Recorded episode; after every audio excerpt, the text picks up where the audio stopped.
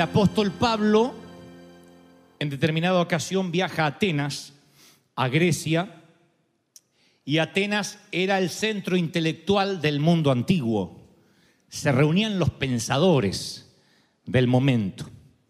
Así que Pablo va a un sitio donde los intelectuales tienen su cónclave, se llama el Areópago, que era un tribunal antiguo donde estaban justamente los jueces, los abogados, los fiscales, que dependían directamente del rey. Allí se juzgaba, se daban sentencias legales y además, insisto, era un centro donde se reunían los filósofos. Estaba lleno de ídolos, lleno de estatuas que representaban al dios del fuego, al dios del mar, al dios del aire. Y los griegos, cuando levantan cada ídolo, temen ofender a algún dios que aún no conocen.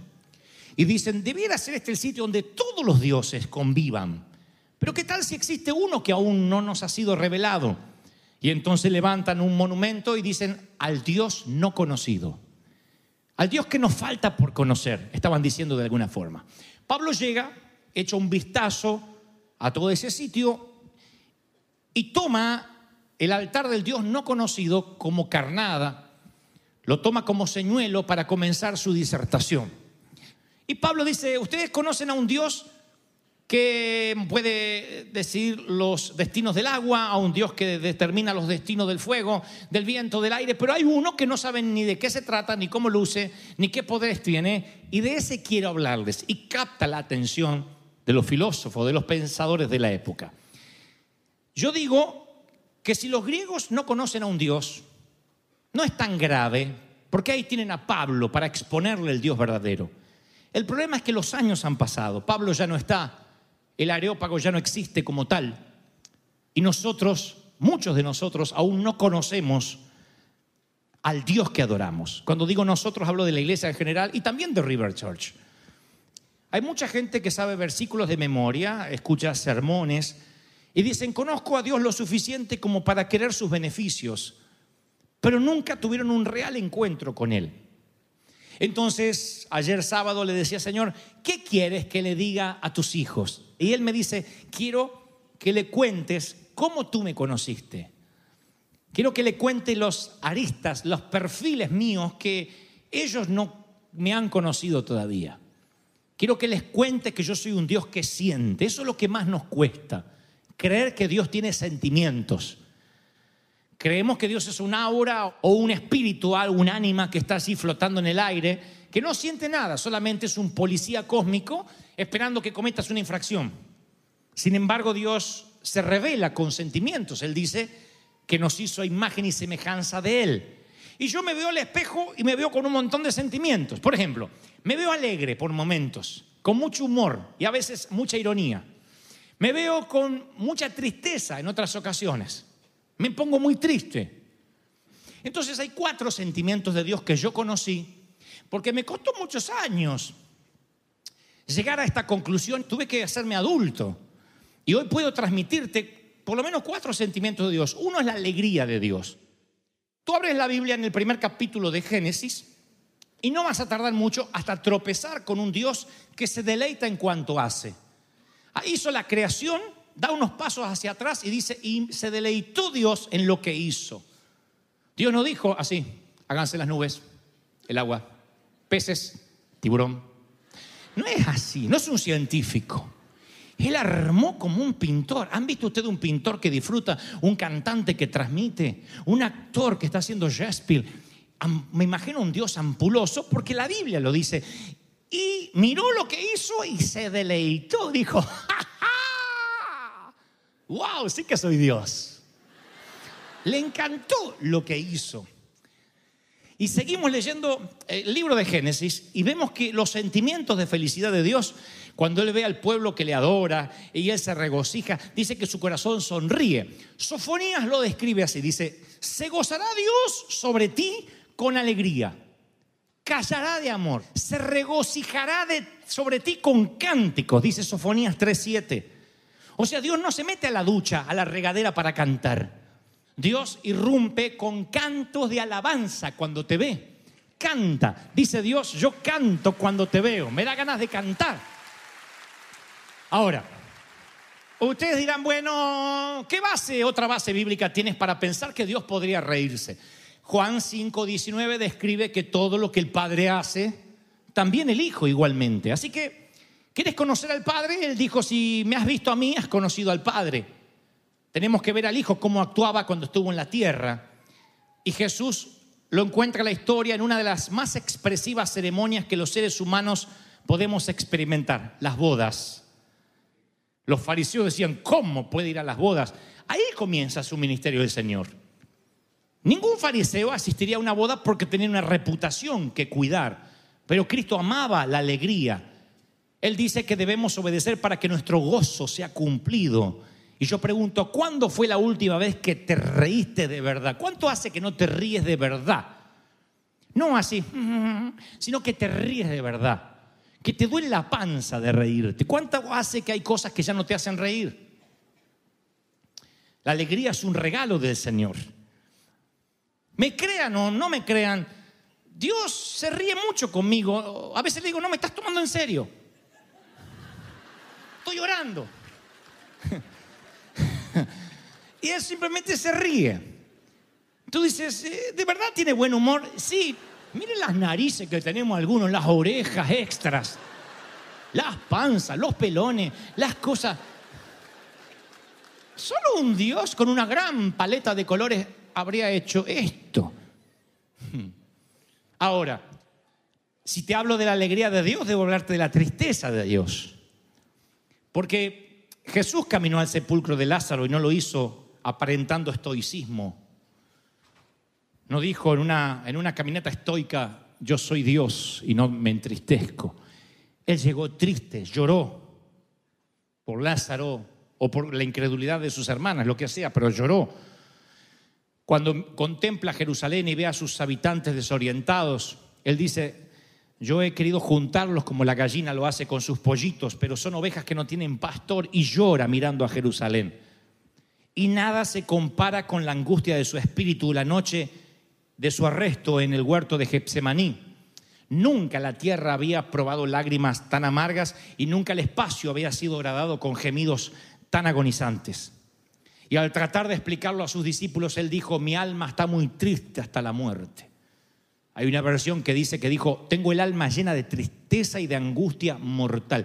Mis queridos, Jesús, que es Dios hecho hombre, pasó por tristeza de la que nunca jamás tú y yo vamos a pasar sufrió el oscuro valle de la traición, atravesó las montañas de la deserción. Ni una vez sugirió que esa tristeza debía reprimirla, porque reprimiéndola sería tener fe. No dijo que estar triste es falta de fe, estar deprimido es falta de fe, en un estado que no puede salir. Pero estar triste es algo que nos corresponde. Nadie pasa por esta vida sin que la vida te golpee.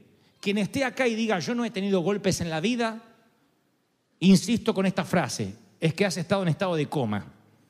De otro modo, la vida te golpeó. Si has vivido la misma vida que yo y has tenido las mismas 24 horas que yo y los mismos 7 días de la semana, la vida te golpeó. Si no te hicieron bullying de chico, te hicieron bullying de grande. Seguramente alguien te rompió el corazón y alguien más te traicionó. Seguramente un amigo te dio vuelta la espalda, lo que es peor, quien te dio la espalda fue quien más amabas y le habías entregado tu corazón, tu cuerpo y tu alma. La vida te golpea y te golpea duro y trata de noquearte y dejarte en la lona. Ahí es cuando te sientes triste. ¿Qué haces? Corres a la iglesia. ¿Qué te dicen en la iglesia? Sonrea, quite la tristeza. Pero hay momentos que tienes que llorar porque lo dice Salomón, tiempo de reír y tiempo de llorar. La palabra dice que Él recoge nuestras lágrimas en una redoma, en un cáliz, en una copa pero no las recoge con la frialdad de un científico para experimentar, sino con la ternura de un padre. Él te dice, tu dolor me afecta también, le doy validez a tus lágrimas, recogiéndolas una por una.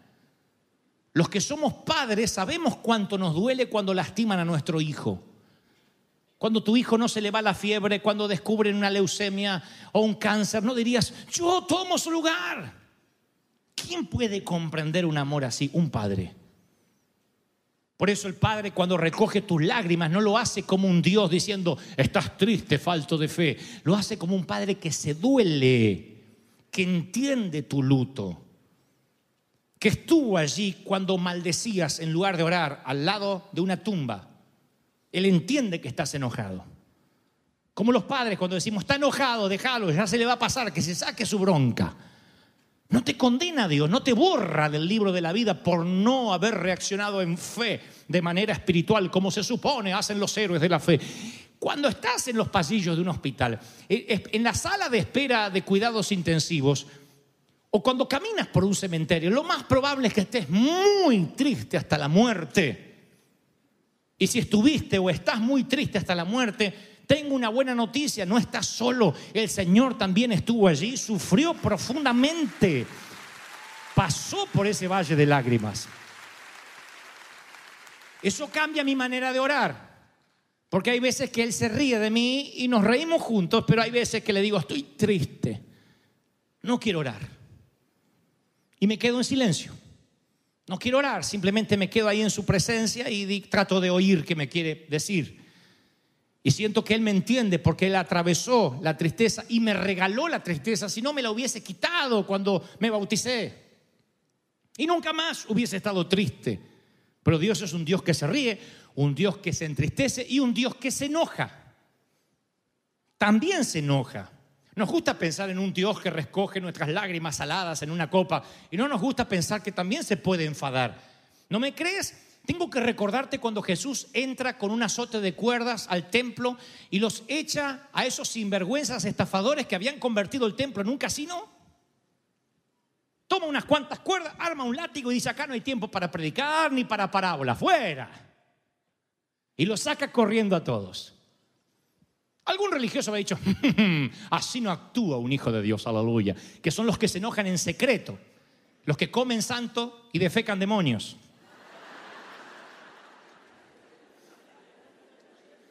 Y algunos han, han caído en la trampa de creer que la ira de Dios es una cuestión emocional. Que si Dios hoy se levantó mal, te va a castigar. No, esto fue adrede, arbitrario, quirúrgicamente pensado. Él dijo, quiero que quede un precedente. Evangelistas, escriban lo que haré ahora. Espantaré a los sinvergüenzas. No hay lugar para los fariseos que dicen que me conocen y no me conocen. Eso es lo que enfada a Dios. Tú dices, ¿cómo yo podría enfadar a Dios? No hay que especular. Hebreos 10, 26 dice, si alguien peca deliberadamente y rechaza al Salvador, desata la ira de Dios. Así que si tú pecas y no te importa arrepentirte, entonces tendrás a un Dios enojado. Y yo no quiero estar en tus zapatos. Tú no quieres a un Dios enojado. Yo no quiero un Dios enojado. La palabra dice que Él es lento para la ira, que Él retrasa su ira lo más posible lento para la ira y rápido para la misericordia, para perdonar. Me gusta que sea lento para la ira porque muchos somos rápidos para la ira. Él dice, yo no me enojo fácilmente, no me provoques, pero podría enfadarme. Y cuando tú sabes hacer las cosas bien y no las haces, cuando tú sabes que estás haciendo las cosas mal adrede, no hablo de equivocarte, no hablo de ah, errar, no hablo de pecar, no hablo de una debilidad que te ata, hablo de cuando no te importa, cuando no tienes temor de Dios. Cuando tú no tienes temor de Dios, entonces no conocerás la risa ni la tristeza, conocerás el látigo de Dios. Él te espantará, Él te sacará. También conozco ese Dios. Allí dirán algunos, pero mi Dios no es así. Jesús se aguantó las bofetadas. No confundan su subida a la cruz. Y la humildad que debió mantener, la mansedumbre que debió mantener como cordero que va al matadero porque te amaba a ti y a mí, con la actitud de no permanecer absorto mirando lo que hacían en el templo sin hacer nada. Él entró y como un huracán le devolvió a ese templo el origen por el cual estaba ahí le devolvió el sentido. Este va a volver a ser un lugar de adoración.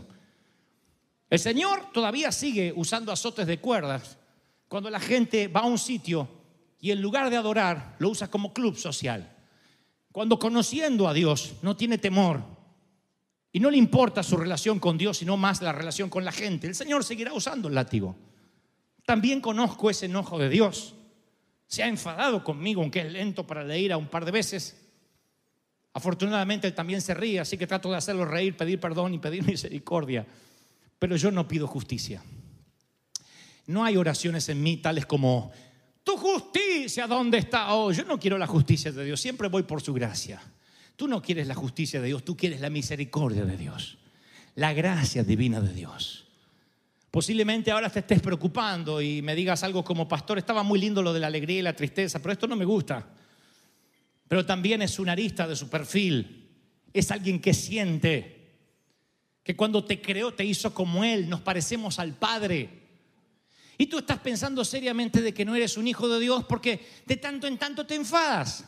Y yo te estoy mostrando un Dios que se enfada, un Dios que se entristece, un Dios que se alegra y lo mejor, un Dios que es tierno. Te presento la alegría, la tristeza y el enfado de Dios, no puedo irme sin presentarte su dulzura. La dulzura de Dios opera de, los, de las maneras más misteriosas. A veces es Dios mismo hablándote allí mientras que estás de rodillas, acariciándote y otras veces Dios te manda un ángel. Porque en el corazón de Dios hay una dulzura intrínseca que trata de ayudarnos siempre a llevar nuestras cargas. Y cuando Él ve a alguien demasiado frágil o demasiado triste, Él envía a alguien a decirte, no estás solo del todo. Alguien ora por ti. Alguien piensa en ti en todo tiempo. Hay un fascinante episodio bíblico en Isaías 42.3, no es de los más populares, pero dice, Dios no quebrará la caña cascada, ni apagará el pábilo que humea. Una caña cascada es una caña seca que apenas la toca se y se rompe. Dios dice, yo la tomaré con cuidado para no quebrarte. Un pábilo que humea es una llama que se está a punto de extinguir, es el último vestigio de la llama. Y estos dos cuadros de fragilidad, la llama que se está por extinguir o la caña cascada muestran cómo nos sentimos algunos de nosotros durante la semana. Tú sabes de lo que hablo, un movimiento equivocado y crack, te quiebras. Hablo de esos momentos donde sientes que tu sensibilidad está a flor de piel y dices, con que alguien me diga cualquier cosita ahora podría quebrarme. Sientes como que tu corazón está en carne viva. Todos pasamos por esos momentos de fragilidad. Y el Señor, mucho antes que Freud los pusiera en su libro de psicología, él dijo, yo tomaré con cuidado a la caña cascada o al pábilo que humea. A la caña quebrada yo la cuidaré. Eso es un, atributo de Dios, que lo heredaste del Padre. Y el Señor dice, yo también tengo dulzura. Los discípulos que acaban de ver a Jesús entrar como una tromba con un azote de cuerdas, echando los mercaderes, ahora lo ven sentando en su falda a los niños. Una cosa es no espantarlos, pero no hace falta poner esos mocosos en tu falda. Y el Señor pone a los mocosos en su falda, les toca las cabezas llenas de piojo y los abraza. Hay chicos de la calle, chicos que estaban ahí, hijos de alguien, otros que andaban, qué sé yo, vagabundeando. Dejad a los niños que vengan a mí. No los mandó aparte, no dijo, sáquenme esos mocosos, yo soy un apóstol. Él los abrazó, ternura. ¿Y los leprosos? ¿Qué me dicen de los leprosos? Eran los parias de la sociedad. Jesús pudo haber pasado cerca y decir, sean sanos. Y eso hubiese hecho que estuvieran agradecidos de por vida. ¿Tenía que tocarlos? ¿Tenía que abrazar a algunos de ellos? No, no tenía que hacerlo. Pero el Señor quería que vieran quienes caminaban con Él que Él tenía dulzura. Esos leprosos no solo tenían lepra y granos en la piel, sino lepra en el alma. Si quieres puedes sanarme, implora el leproso y el Señor dice, sí quiero. Fue y lo tocó. Ese leproso nunca olvidará el toque, independientemente de la lepra que se le fue. Porque Jesús es tierno. Él sigue tocando a los que todavía consumen pornografía, a los que todavía están en adulterio, a los que todavía están en fornicación, a los que todavía están pecando y se sienten demasiado sucios. Él dice, yo te amo a pesar de todo y te toca y te abraza con la mugre. Y el Señor nos espera con dulzura. Los momentos más dulces que yo he tenido con Dios fue cuando metí la pata. No te estoy no estoy haciendo una apología que peques para que conozcas su dulzura. Te digo, no debía haber conocido su dulzura. Se supone que había metido la pata. Sin embargo, la dulzura de Dios está allí. ¿Eso qué me habla? Lo mismo que Dios le dijo a Samuel, no te confundas, yo no miro lo que miran los hombres, yo miro el corazón, dice Dios. ¿Cuántos están recibiendo esta palabra? Dígame amén. Aleluya. Ahora, ¿por qué el Señor eh, quisiera que tú y yo conozcamos su alegría, su risa, su tristeza, su enfado y su dulzura. ¿En qué nos cambiaría? A ver, además de, ok, me gustó, tu mensaje estuvo bueno, me relacionaré con Dios desde otro nivel. Pero más allá de eso, ¿por qué el Señor querría que conociéramos estos cuatro atributos escondidos como un santo grial por los religiosos a través de los años? Los pastores, los curas, los rabinos no quieren que sepamos que Él es dulce. Es más fácil predicar un Dios castigador. Más sencillo. Tú sabes, estas son las reglas. Las rompes y estás fuera. No hay que predicar demasiado. Pero conocer su dulzura, su risa, te muestra un Dios que siente. ¿Y en qué cambia eso? Al Dios que muchos tienen. Te lo diré, presta atención. Esto puede ser lo más medular del mensaje. Esto es lo que Dios me dijo. Si mis hijos lo entendieran si comprendieran lo que trato de decirles, cambiaría su relación para conmigo para siempre. Por lo menos para mí me la cambió. Cuando tú crees que Dios no es un Dios que siente, sino una cosa que castiga, alguien, un espíritu que no tiene manos ni pies, solo que gravita por ahí, tú solamente estás cuidando de no cometer ninguna infracción. Pero de pronto el Espíritu Santo te revela un Dios que siente. Y entonces Él me dice que te diga, cuando me conoces como un Dios que siento, no solo violas una regla, sino que desgarras mi corazón. Entonces ya no, no es que tratas de no pecar por no salirte de la sanísima doctrina, sino porque no quieres violar una relación. El Señor me dice que te diga, no es que pecas, sino que traicionas mi confianza. La cosa cambia diametralmente. Es de pasar una vida en blanco y negro a color. No solo me desobedeces, no es desobedeciste al pastor, al apóstol y a la iglesia. No, me deshonraste a mí. Que muchas veces te abracé, te senté en mi falda lleno de piojos que muchas veces te limpié los mocos y lloré junto contigo, me deshonraste. No solo cometiste una infracción espiritual, sino que alzaste tu puño contra mi hijo que murió por ti. Así que tú te reíste de los clavos en sus manos cuando me traicionaste. Subestimaste lo que yo te di. ¿Se dan cuenta? Algunos de verdad necesitamos admitir que hemos traicionado al Señor.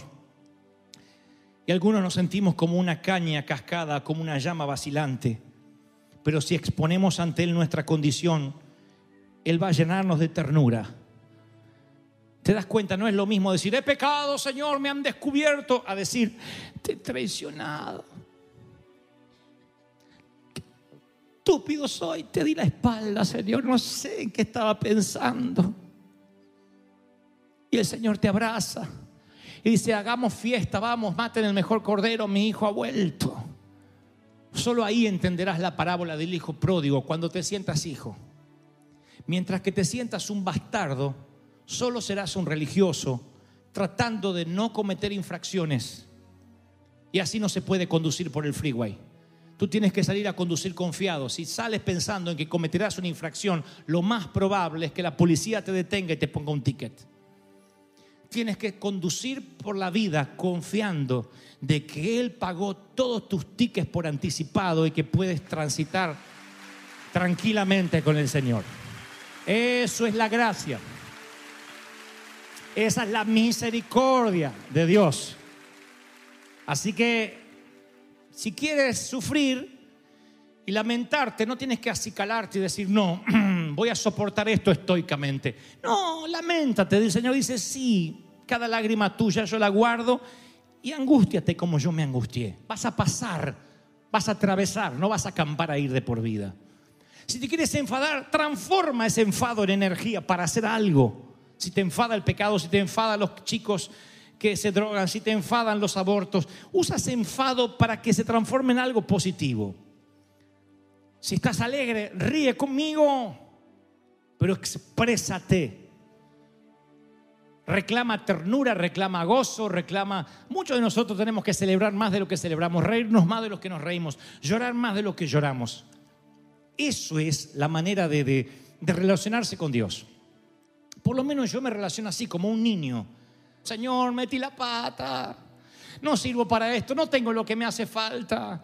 A veces me siento como un pavo iluminante que se está por apagar o una caña cascada y Él me envuelve con ternura. Porque cuanto más quebrado estoy, le reclamo, Señor, tú no quebrarás la caña cascada, ni apagarás el pabilo que apenas humea, ¿verdad? Claro que no. Y viene Él y me envuelve y me abraza y me llena de ternura. ¿La merezco? No. Merezco la justicia de Dios, pero nunca es lo que me merezco, sino lo que su gracia me da, lo que su gracia te da. Él me dice que te diga una vez más que te ama cuando eres fuerte y cuando eres débil. Cuando te ocultas en el baño o cuando haces cosas que no debieras hacer, su amor no cambia hacia ti, Él no te abandona. Él no deja, no te deja hasta que no haya hecho contigo lo que prometió que iba a hacer. Él no bajó los brazos contigo. Él no se rindió contigo. Dios no se ha rendido con tu vida. ¿Me oyes lo que trato de decir? Dios no se rindió contigo. Dios no dijo, ah, ya me cansó este. No, hasta el último día, hasta tu último suspiro, Él será fiel y no se rendirá contigo. Te lo prometo de parte de Dios.